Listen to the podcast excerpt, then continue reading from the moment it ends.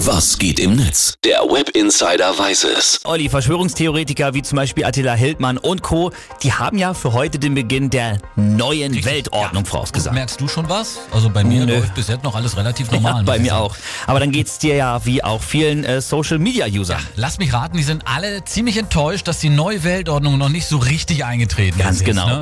Dominik Zoch, der schreibt zum Beispiel, heute beginnt nach Hildmann und Co. die neue Weltordnung. Ich habe aber um 15.30 Uhr noch einen Friseurtermin. Es wäre also gut, wenn ich erst danach zum Chippen muss. Aufrichtigen Dank. Ah Ja, stimmt ja. Ne? Die Verschwörungstheoretiker glauben, dass man bei Corona-Impfung gleich einen Chip impliziert bekommt, Genau. damit man eben ferngesteuert wird. Ganz genau. Na ja. Nathalie Graham, sie twittert. Ich finde es ehrlich gesagt ein bisschen spießig. Früher wurde wenigstens noch der Weltuntergang prophezeit. Richtig, ja. Jetzt nur noch eine neue Weltordnung.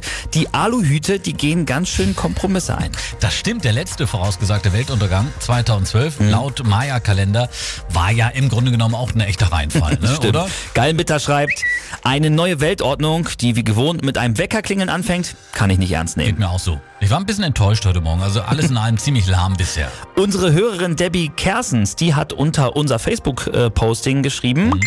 Na, wenigstens seht ihr gut aus mit euren Aluhüten. Hatten wir uns ja heute Morgen gebastelt. So welche bauen wir uns auch bei Wacken. Und so ein Aluhut, der kann ja vielleicht auch vor schlechter Musik schützen, vor Dudelfunk.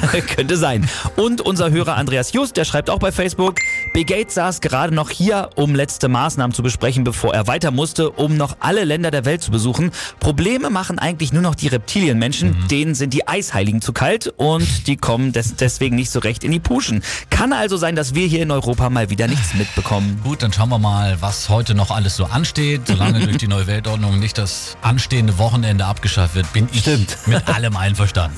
Vielen Dank für den schrägen Blick ins World Wide Web. Gerne.